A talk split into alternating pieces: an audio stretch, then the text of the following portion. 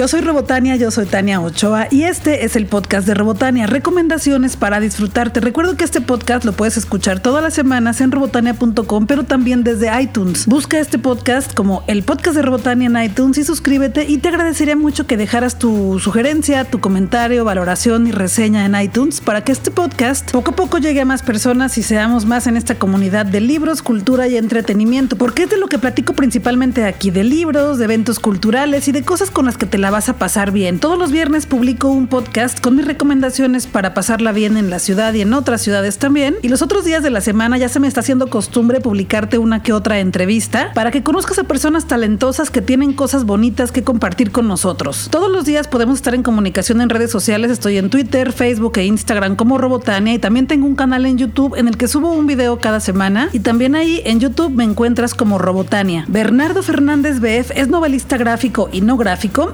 escribe y también dibuja, es miembro de una generación de narradores que legitimaron la ciencia ficción, el género policiaco y los cómics y es pionero y gran impulsor de la novela gráfica en México. Bernardo Fernández Beff ha publicado las novelas gráficas Espiral, La Calavera de Cristal en coautoría con Juan Villoro y Uncle Bill, entre otros, así como compilaciones de historietas breves que se llaman Monorama 1 y Monorama 2 y el libro del humor gráfico Cielos, mi marido. Tiene muchísimos premios nacionales e internacionales y traducciones de sus libros a seis idiomas y Bev divide su tiempo libre entre la narrativa, los cómics y la gráfica. También tiene novelas y algunas de las más conocidas son Tiempo de Alacranes, Gel Azul, Ladrón de Sueños, Ojos de Lagarto, Hielo Negro y Cuello Blanco, por nombrarte solo algunas. Platiqué con Bernardo Fernández Beff en la Feria Internacional del Libro de Guadalajara sobre su nueva novela que se llama El Instante Amarillo de Océano Editorial. Hola Bef, me da mucho gusto platicar contigo otra vez en la Feria Internacional del Libro de Guadalajara. ¿Cómo estás? Bien, muy bien, Robotania, muy contento de vernos otra vez en nuestra cita anual. Ya sé, sí, yo también muy contenta de estar por acá. Vamos a platicar de tu novela gráfica El Instante Amarillo, una novela que tú escribiste y que tú dibujaste. Me gustó una descripción tuya que decía novelista gráfico y no gráfico. Y me pareció que es precisa, ¿no? O sea, cuentas historias con letras y con dibujos. Esta novela me pareció compleja en el sentido de los temas que abordas, pero muy amena para leerla. Entonces me parece que hiciste un muy buen trabajo. Para los que todavía no la leen, se tocan temas sobre la adolescencia, el crecimiento y la madurez, la reconciliación con el pasado ya siendo adulto y cosas muy importantes como el bullying, pero también la familia. ¿Cómo fue tu proceso para crearla y construirla? ¿Fue difícil aterrizar todos los temas? Bueno, me tomó mucho tiempo porque a mí la idea original, que quería hacer una historia de terror en, un colegio de monjas, una cosa de posesión satánica en un colegio de monjas, se me ocurrió hace más de 20 años, en el 94, 95. Yo originalmente quería hacer un guion que dibujara un, la que era mi novia en aquel momento, pero ya no lo hicimos y, pasaron dos años, ella se dedicó a la pintura y damó. Yo tenía poco esta idea. Por aquellos años salió una película que se llamaba Bienvenida a la Casa de Muñecas, una película de Todd Solons, que ya no veo las películas de Todd Solons porque duro triste seis meses después de verlas. Entonces me, desanimó un poco porque también eh, eh, ya tenía esta idea de la niña buleada. Pero bueno, fueron pasando los años y, y cuando llegué a este momento de de, escoger mi nuevo proyecto, me acordé como de esta idea muy vieja, que además ya tenía ese título desde entonces, El Instante Amarillo, aludiendo a, citando a Silvia Plath. Que me gustaría que platicaras un poquito, porque al inicio del libro platica, o sea, viene la frase, pero me gustaría que platicaras el, cuál es la referencia. Silvia Plath fue una poeta norteamericana de los años 60, que 50, 60, que se le conoce como la, la poeta de la, de la tristeza, de la depresión. Ella acaba suicidándose, de hecho, por las infidelidades del marido. Tiene un, un poema largo que se llama Three Women, tres mujeres. Son tres mujeres de distintas edades en una clínica ginecológica. Entonces, en, ese poema habla del instante amarillo. En inglés es el, minuto amarillo, pero yo lo primero lo leí en una traducción que se hizo en el, en, el Estado de México, en el Fondo Editorial del Estado de México, hace muchos años publicaron este librito de tres mujeres y ahí lo traducían como el instante amarillo y me parecía muy me parecía más potente que el minuto amarillo. Entonces tomé esto del instante amarillo. Para ella es como un momento de tragedia que te cambia la vida, pero para mí como un momento de revelación a partir del cual la epifanía, ¿no? Del cual ya no eres la persona que eras un minuto antes. Entonces, el libro trata sobre esta niña de 13 años, eh, María, en 1990, que está reprobando en la escuela, están divorciándose los papás, eh, la bulean las compañeras y en ese momento ella la mandan a tomar clases de matemáticas con un vecino que es un estudiante de física jovencito, ya en la carrera, que se va a convertir en su primer amor y también en su primera decepción, pero también le va a descubrir descubrir todo un universo que ella no conoce, musical con el punk rock, gráfico con los cómics, porque el hermano mayor de, de Alfredo le gustan los cómics, pero además musical, o sea, ella le va a dar su primer cassette de punk rock y le va a cambiar la vida, le va, le va, le va a, a permitir encaminarse a este mundo contracultural que había en los 90 en la Ciudad de México y le va a permitir llegar a este instante amarillo, este momento de revelación en el que si bien todavía no va a saber qué es lo que quiere, va a poder intuir qué es lo que no quiere. ¿Con qué personas no se quiere juntar y hacer cosas, no? Que va conociendo como esas personas que siempre están en la vida. La gente tóxica. Sí, la tóxica y que yo ahorita lo traigo mucho como referencia a la película de It, de eso, de Stephen King, bueno, el libro y la película, porque digo que toda esa gente es como tu payaso, tu eso, ¿no? Que te quiere siempre como estar molestando, haciéndote ver la vida fea cuando pues puede ser muy bonita. Yo no, no he visto la última versión en cine, pero yo leí el libro, creo que justo en 1990, que yo tenía 18 años, y siempre digo que si tú quieres aprender a escribir para jóvenes y para niños, lean It de Stephen King. Me parece un libro prodigioso por la manera en la que se conecta con los niños, con el niño que fue él a los 8 años. Que es más que un libro de terror, yo lo veo como un libro sobre la adolescencia, que también tu novela gráfica es eso. Lo vi como, como un libro en esa época de la adolescencia donde todo parece horrible y todo es horrible. Pero es un libro de terror porque aparece el monstruo Frankenstein. Claro, que es la gran referencia que ella aprende de este chico que le empieza a dar clases de matemáticas y le presenta a Frankenstein y se convierte como en su mejor amigo, en su mejor acompañante su cómplice, ¿no? Sí, y, además me permite la licencia imaginativa. Es un libro en el que de verdad aparece el monstruo tal cual. O sea, no, no, es, no es la imaginación de María, el monstruo existe. Pero también me permite hacer una metáfora sobre la, cómo te puedes enamorar, cómo la lectura no solo te puede salvar, sino te puede enamorar te puede. Los personajes de ficción se pueden convertir en amigos entrañables, incluso protectores. Sí, que además ahí lo dice en la historia María. Solamente los que no han leído Frankenstein saben que el monstruo no es Frankenstein y que el monstruo es la creación del doctor Frankenstein. Exacto. Me encantó. Ah. Digo, las referencias a, a un montón de cultura, de literatura, música y de otra época, bueno, de otra época para los que nos están escuchando ahorita, está genial porque aunque incluso viene por ahí un capítulo de Frankenstein también dibujado y me gustó mucho eso, que tu novela gráfica son 10 capítulos, cada uno es muy distinto, con un estilo completamente distinto de dibujo y de narración. Y me parece también que por eso es muy, es una gran experiencia leerlo. Pues es que eres muy observadora, efectivamente. Cada capítulo está hecho, como está situado en varios momentos de la vida de, de esta, de esta muchachita. Cuando es niña, está todo lo dibujé con lápiz, pincel. Hay una parte donde es la, que bien cuento o dibujo cómo se escribió Frankenstein, que lo hice con un papel de arroz de este que me lo traje de Tokio para que usan para las acuarelas chinas, que, que me daba un, un- ambiente como fantasmagórico. Hay otro, otra parte, las partes cuando ella ya es adulto están dibujadas totalmente en, digital. De hecho, el, el último capítulo sucede en la, en la FIL de Guadalajara, picando un poco la curiosidad sobre todo los lectores locales. Y eso lo dibujé to- todo en, en- en digital. Y esto lo hice desplegando todos los recursos, pero además porque a mí me parece muy importante en, en novela gráfica mostrar que todo, todo, todos los recursos gráficos, o sea, los colores, la forma de las líneas, incluso la forma de la letra, son herramientas narrativas, te permiten contar algo. Y eso, eso para mí, eso era para mí como muy importante integrarlo en este proyecto. Y que también viene por ahí en un capítulo la historia de cómo escribió Mary Shelley eh, esta novela, de, o cuento corto, novela, como sea, de Frankenstein, que es esta reunión que hubo en un día en un lugar donde se propusieron escribir un cuento todos en la noche y ahí en una noche se escribió Frankenstein.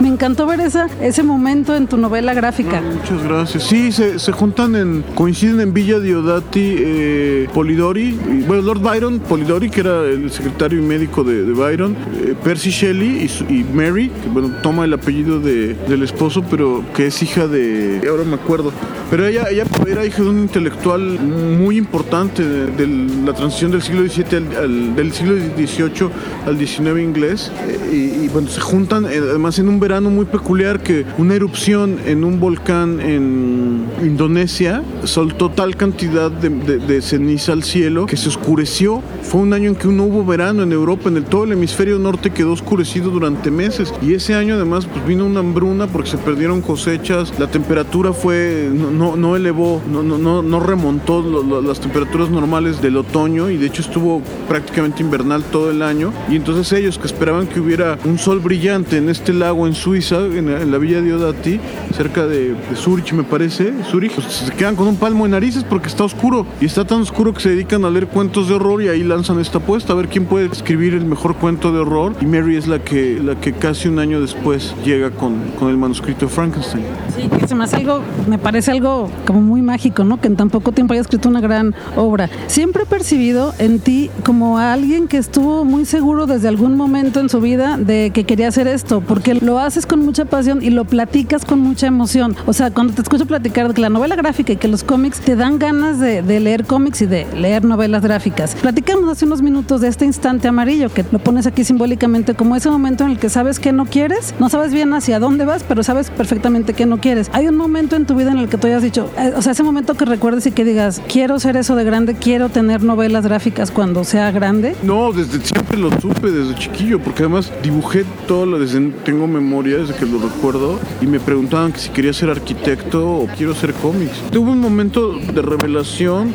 cuando yo tuve la, la, fortuna en el 84, que tenía 12 años, una tía mía que periodista, yo soy una familia de periodistas, Berta Fernández, mi tía me llevó a conocer a Helio Flores, el caricaturista, y él me recibió en su estudio y tuvo generosamente, me tuvo toda la tarde, me enseñó sus instrumentos de, de dibujo, me, me, regaló un par de libros, me contó cómo era la vida de un caricaturista y eso, yo salí de ahí con la decisión de que me quería dedicar a esto. Qué bonito. Lo debo a Helio y siempre que, que lo veo se lo recuerdo y bueno, me tiene súper ubicado de, de, de, Pero yo, yo sí, Helio Flores fue el que me dio ese último ánimo. O sea, no es que lo necesitara porque yo estaba muy dispuesto, pero Helio me confirmó que podía vivirse de dibujar monos.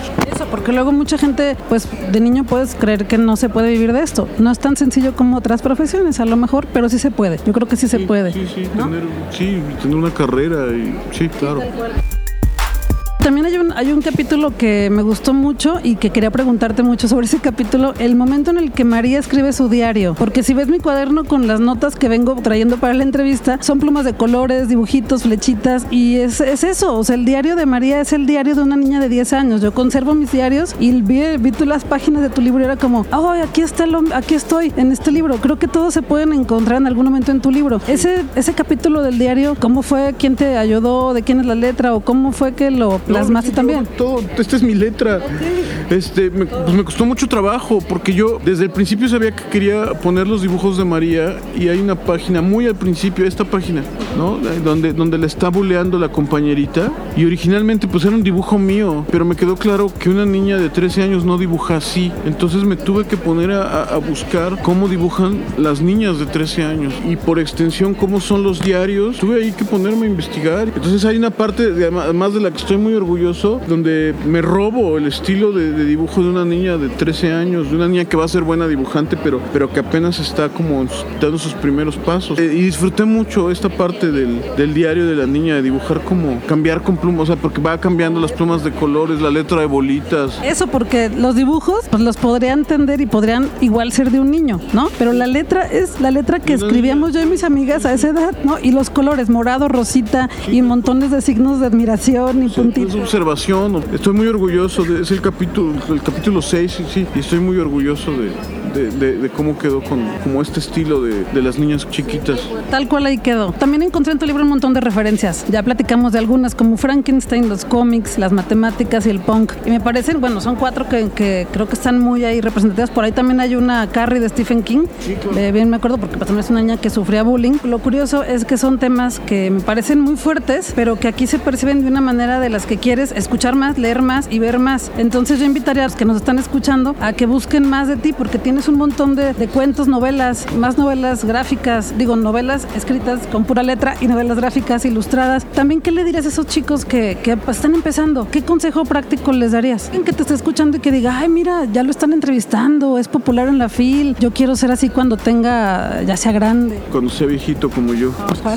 Que sean persistentes. Yo estoy convencido de que los logros que he tenido en un porcentaje altísimo, más de un 80% han sido persistencia y disciplina. Cuando yo empezaba, había muchos jovencitos mucho más talentosos que yo, gente de mi edad, pero se fueron yendo, se fueron claudicando, fueron renunciando. A... Es más importante ser disciplinado y persistente que ser talentoso. Que tú eres muy, muy talentoso, ¿eh? Pero...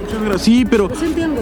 No, porque tenía amigos que tenían una mano prodigiosa y tomaban, dibujaban un Batman fotorrealista, pero yo no, o sea, a mí me, yo me tenía que, tenía que ser machetero para dibujar. Yo lo que digo es que mi dibujo es muy sencillo y hago mucho con poquito. Eso, eso, eso creo que es lo si yo pudiera señalar algún mérito es que con muy poquitos recursos trato de, exprimir mucho mi dibujo. Está Sandman también aquí, tú que hablas de, las referencias. Pero entonces hago, ah, trato de hacer mucho con poquitos recursos. Hay un personaje que vi por ahí que eres tú, el que aparece por ahí como amigo de él o no? Eh, yo soy el hermano mayor de, de Alfredo, sí. Sí, sí te pareces. Sí, te... sí, era sí, sí te Pero es la primera persona que me he hecho 30 entrevistas por este libro. Es la primera, es muy perceptiva porque es la primera persona que me lo señala. Sí, porque ya he platicado varias veces contigo y sí, tiene tu personalidad. Es curioso, pero sí lo lograste. Sí lo tienes ahí.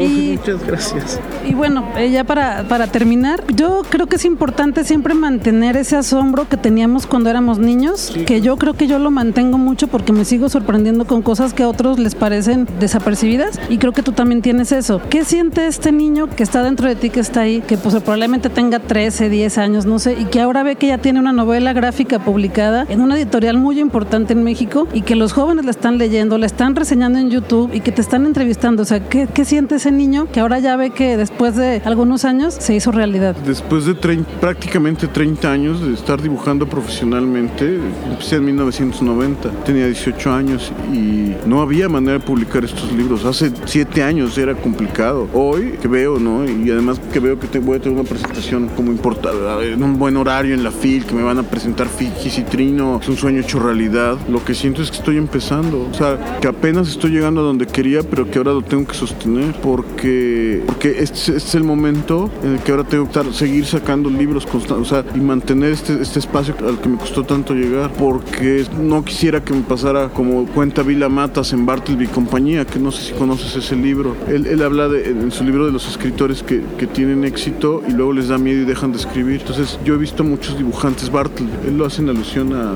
Herman Melville. Yo creo que ahora, o sea, en este momento me da mucha emoción, pero lo que siento es que estoy empezando y que tengo que seguir mucho, que me queda mucha chamba por hacer. Pues yo creo que nunca se va a acabar esa sensación, pero yo creo que vas muy bien y, y gracias por compartir tantas historias con letras y con dibujos. Pues muchas gracias, Bev. Me dio mucho gusto platicar otra vez contigo por acá, entre tantos libros. Igual, Tania, un placer, como siempre. Gracias y buenos saludos a, a tus escuchas, a tus podcast escuchas.